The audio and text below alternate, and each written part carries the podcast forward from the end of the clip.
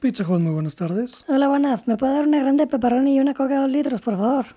Claro que sí. ¿Me podría proporcionar su número registrado, por favor? Perfecto, señor Jorge. ¿Cómo va a querer la masa? De cultura, por favor. Ver, trae esto.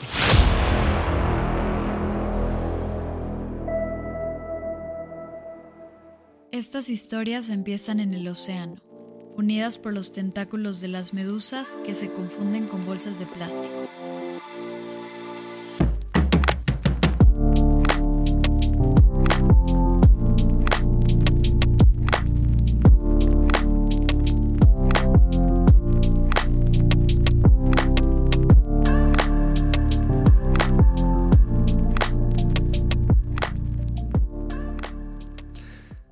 Aprovechando que mi esposa, Luz Ricaño, va a exponer sus fotografías durante la Semana del Arte en Ciudad de México, hablemos de la posfotografía, ya que es uno de los temas que más aparecen en nuestras conversaciones. Para este episodio me basaré en el fotógrafo e investigador John Foncuberta, particularmente en su libro La furia de las imágenes. Recomiendo ampliamente leer cualquier libro de él, es alguien muy claro eh, y muy entretenido. A mí me gusta pensar que, si tuviera yo algún tipo de talento para la precisión fotográfica, sería eh, definitivamente uno de sus discípulos, porque Foncuberta es completamente borgesiano. Y bueno, empecemos. En palabras de Foncuberta, vivimos en la era del homo fotográficos, en la era de la masificación de las imágenes. Por primera vez en la historia somos tanto productores como consumidores de imágenes. En otras palabras, las fotografías ya no son una mediación entre nosotros y el mundo, sino la materia prima de nuestra vida personal, política y también emocional. Un hito de nuestra era se dio en 1889 cuando George Eastman creó Kodak bajo el eslogan Usted aprieta el botón y nosotros hacemos el resto. Esto pretendía desde entonces el inicio de nuestro retroceso evolutivo como Homo sapiens para pasar al Homo photographicus, en gran parte culpa de la mercadotecnia, pues el eslogan daba a entender que cualquier primate era capaz de tomar una fotografía. Hmm. By the way, if anyone here is in advertising or marketing, kill yourself. Thank you. Thank you. Thanks. A little thought. I'm just trying to plant seeds. Maybe, maybe one day they'll take root. I don't know. You try. You do what you can. Kill yourselves. Cosa que literalmente pasó en 2011 cuando un macaco negro crestado se acercó a la cámara que el fotógrafo David Slater tenía en su trípode y accidentalmente, aquí sería bueno pensar en, en aquella escena de la Odisea del Espacio, accidentalmente presionó el obturador y se tomó una selfie. La cámara se encargó de hacer el resto, claro, como enfocar. La imagen se hizo tan popular que Wikipedia la utilizó en la página de los macacos negros crestados sin el consentimiento de Slater. La pregunta es, ¿de quién son los derechos de autor? Se fueron a juicio y en 2014 el US Copyright Office declaró que la naturaleza, plantas, seres divinos o sobrenaturales no pueden reclamar derechos de autor. Y como la foto fue tomada por el macaco, pues Slater perdió el pleito y nosotros ganamos una duda filosófica. Este ejemplo nos lo da Foncuberta en su libro. Y se pregunta, entre muchas otras cosas, ¿cómo es posible hacer arte en la era de la posfotografía? Si todos tenemos cámaras fotográficas digitales, la mayoría en el celular, eh, cámaras que se encargan de enfocar por nosotros, eh, cámaras y aplicaciones eh, que se encargan de retocar por nosotros, y cuanto proceso sea necesario capaz para hacer fotografías decentes, entonces, ¿cómo separamos las fotografías que no son arte de las que sí lo son? O sea, es decir, ¿cómo podemos hacer arte sabiendo que estamos haciendo arte, no? Y bueno, de tu arte a mi arte. En su decálogo posfotográfico, es decir, los 10 puntos esenciales para el arte de la posfotografía de acuerdo a Foncuberta, inicia diciendo, Número uno, ya no se trata de producir obras, sino prescribir sentidos. Esto quiere decir que el artista debe de imprimir una intención en la imagen para que la imagen sea arte. Ahora, este gesto no es nuevo, podemos ver precedentes en el excusado de, de Duchamp, por ejemplo. Entonces, eh, si regresamos y pensamos en el eslogan de Kodak, eh, usted aprieta el botón y nosotros hacemos el resto, ¿en dónde se encuentra la intención? ¿En el antes o en el resto? Y de estar en el resto, ¿qué incluye el resto, más allá de enfocar y retomar una imagen? Un ejemplo de una intención posterior a las imágenes es la instalación Sons from Flickr del artista Penélope Umbrico. Recordemos que, de acuerdo al decálogo de Foncuberta, se puede hacer arte con imágenes que en un inicio no tuvieron la intención de serlo.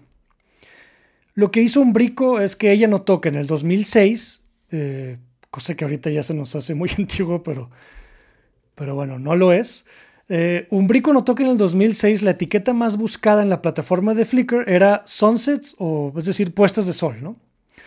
La etiqueta incluía medio millón de imágenes repetitivas. Si no recuerdan, Flickr es una, era una plataforma de imágenes en donde uno tomaba una imagen y la subía y después de ahí seguramente alguna vez la utilizaron para hacer una presentación o para un fondo de pantalla o etcétera. Y bueno, eh, este medio millón de imágenes, como decimos, repetitivas, claro, cambia la ubicación geográfica. Eh, esa puesta del sol no, necesariamente se tuvo que tomar ni, del mismo, ni del mismo país, ni del mismo lado del planeta, ¿no? Pero, pero bueno, a grandes rasgos la imagen es la misma, es decir, el sol escondiéndose de la cursilería, ¿no? Y bueno, regreso al decálogo de Foncuberta y leo otros dos puntos que nos van a hacer más sentido con, esta obra de, de Umbrico. Dice, número 3, sobre la responsabilidad del artista. Se impone una ecología de lo visual que penalizará la saturación y alentará el reciclaje. Esto quiere decir que no solamente se puede hacer arte con imágenes cuya intención no eran arte en un inicio, sino que se alenta a ese reciclaje, a esa ecología de, lo visual, ¿no? de la ecología de las imágenes. Porque recordemos, vivimos en una en la era de Homo Photographicus, en donde estamos saturados de imágenes. Ahora, lo que hizo Penélope Umbrico fue que seleccionó las fotografías que tuvieran el sol más definido y las mandó a imprimir en 4 por 6 pulgadas para hacer un collage de, entre comillas, la misma fotografía un sinfín de veces, ¿no? Y esto lo continuó haciendo por 10 años hasta el 2016. Con cada instalación que fue haciendo, que fue modificando porque iba cambiando el año, eh, agregó el número total de veces que las puestas de sol se habían etiquetado en ese año, o en otras palabras, en ese presente. Recordemos esto. Por ejemplo, la primera instalación se llamó 541.795 soles de puestas de sol de Flickr eh, entre paréntesis, parcial, eh, 0123 eh, del 2006. ¿no? El siguiente año la llamó 2.303.057 soles, etcétera, etcétera. Estamos hablando de un brinco gigante de, de, la cantidad de imágenes en la plataforma, ¿no? Y de la popularidad de las cámaras en los celulares, de redes sociales, etcétera.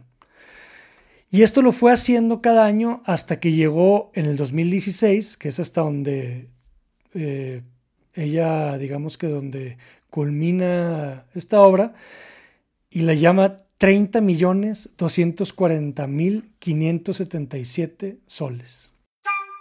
¿Nani? Lo que hizo Penélope Imbrico en términos literarios o términos narrativos, mejor dicho, es que usó un tropo literario que se le llama sinécdoque, eh, que es, digamos que, utilizar una parte para representar un todo ¿no? de algo. Es como, o, pensemos en un recurso estadístico que es la muestra representativa.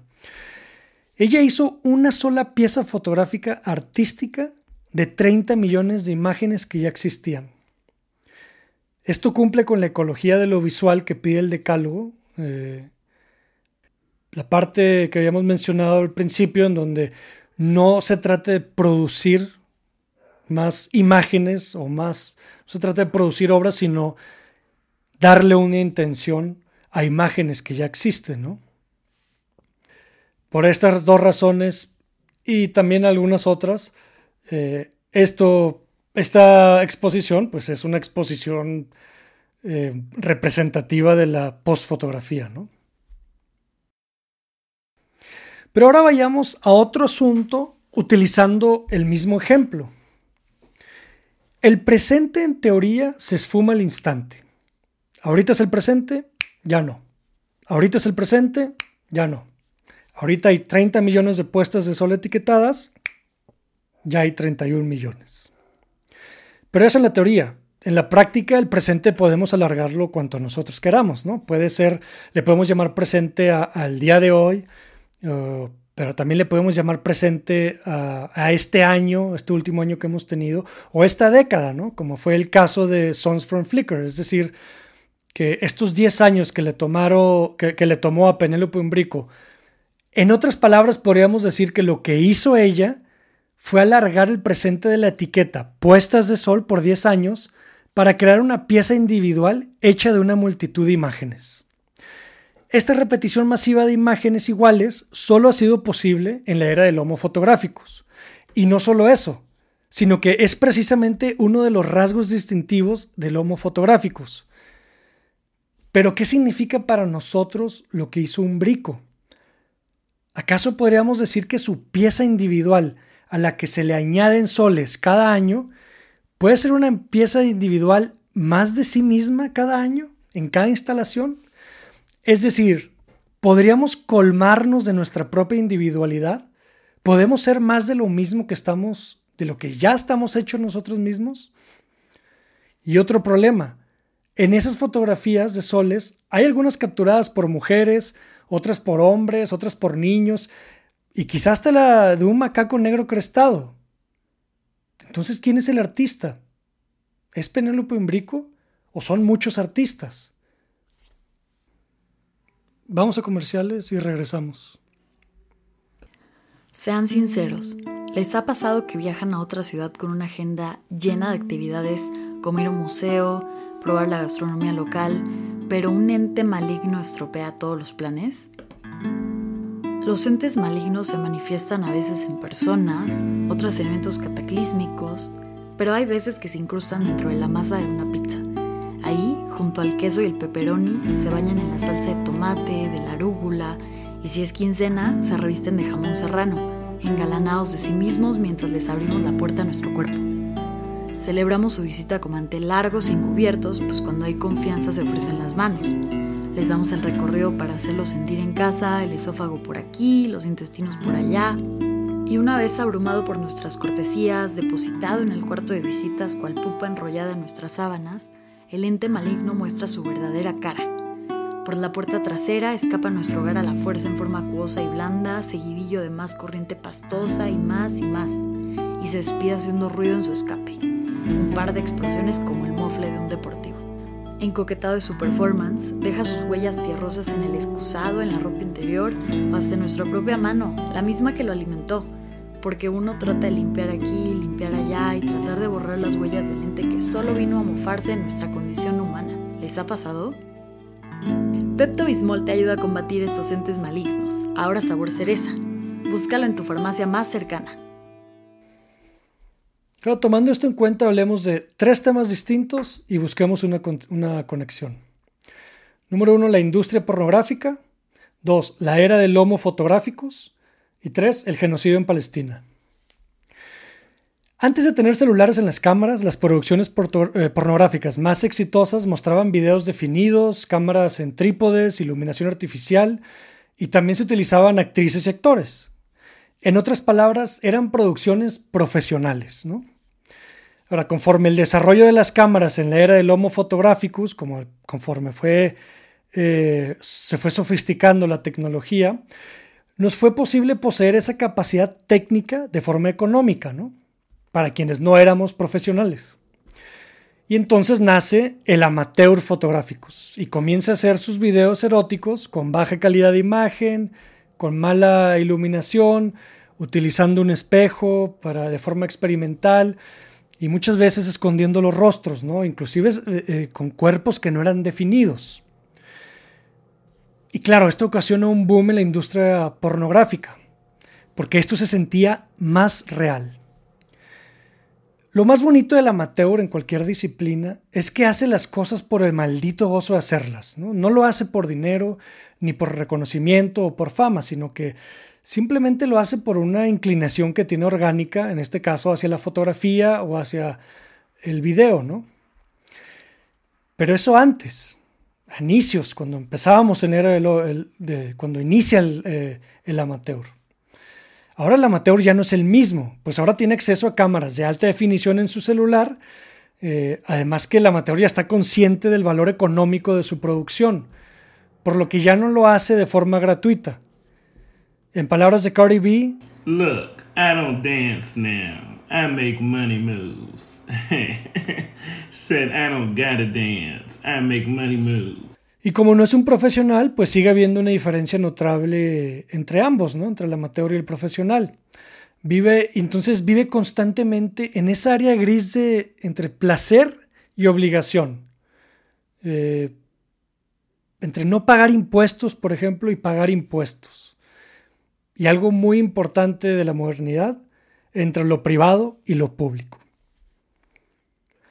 Pero el amateur existe, es real, y su obra en OnlyFans nos parece más real que las producciones profesionales pornográficas.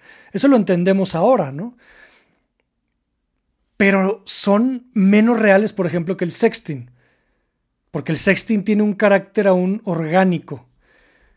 Claro, si estuviéramos viendo imágenes eh, de dos personas eh, sexteando, habría otro, eh, vaya, es tan real que probablemente había un, tema de, de, de, ¿cómo se dice? De, de, romper el consentimiento, ¿no? De haber compartido a alguien, perdón, de haber compartido algo sin el consentimiento de la otra persona. Pero la pregunta aquí es, ¿puede ser algo más real que otra cosa? ¿O simplemente sería una cuestión de cualidad en la que tendríamos que escoger si algo es falso o real? O sea, es decir, nos guste más una u otra, ambas son reales o ambas pueden ser falsas. ¿O sería preciso decir que nos gusta más una que otra porque es más real?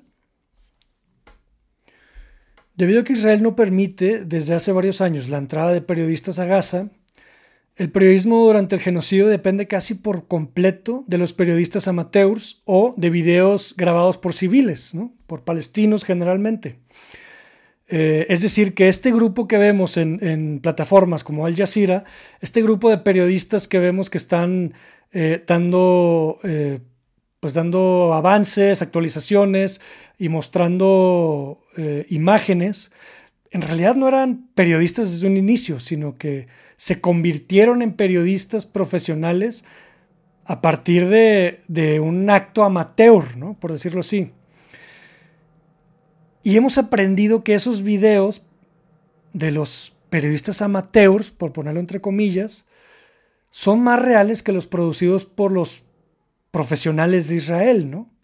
Porque hemos visto que esos videos producidos eh, por el gobierno israelí, eh, eh, vaya, se ven de mucho mejor calidad, se ven mejor hechos, pero también están falseados, ¿no? Y claramente falseados.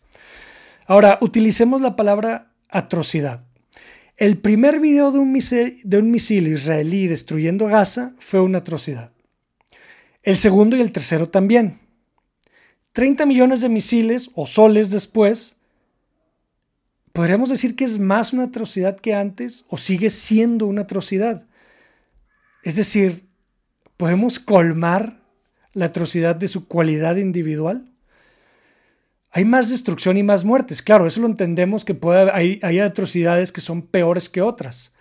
Pero entonces tenemos que tomar una decisión y pensar, ¿será que la cualidad de lo atroz tiene distintas intensidades o que algo es más atroz que lo otro. Recordemos lo dicho en un inicio, no estamos viendo la realidad mediante las fotos, sino que nuestra realidad es la imagen, es nuestra materia prima, nuestro epicentro. ¿Podríamos decir que la realidad tiene también distintas intensidades? En palabras de Frank Ocean, mi televisión no es de alta definición, porque eso es muy real.